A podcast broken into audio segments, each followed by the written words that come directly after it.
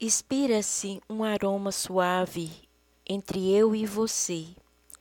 Esse cheiro de rosas, uma abreviação que faz do teu cheiro um contador de história para falar-se ao amor.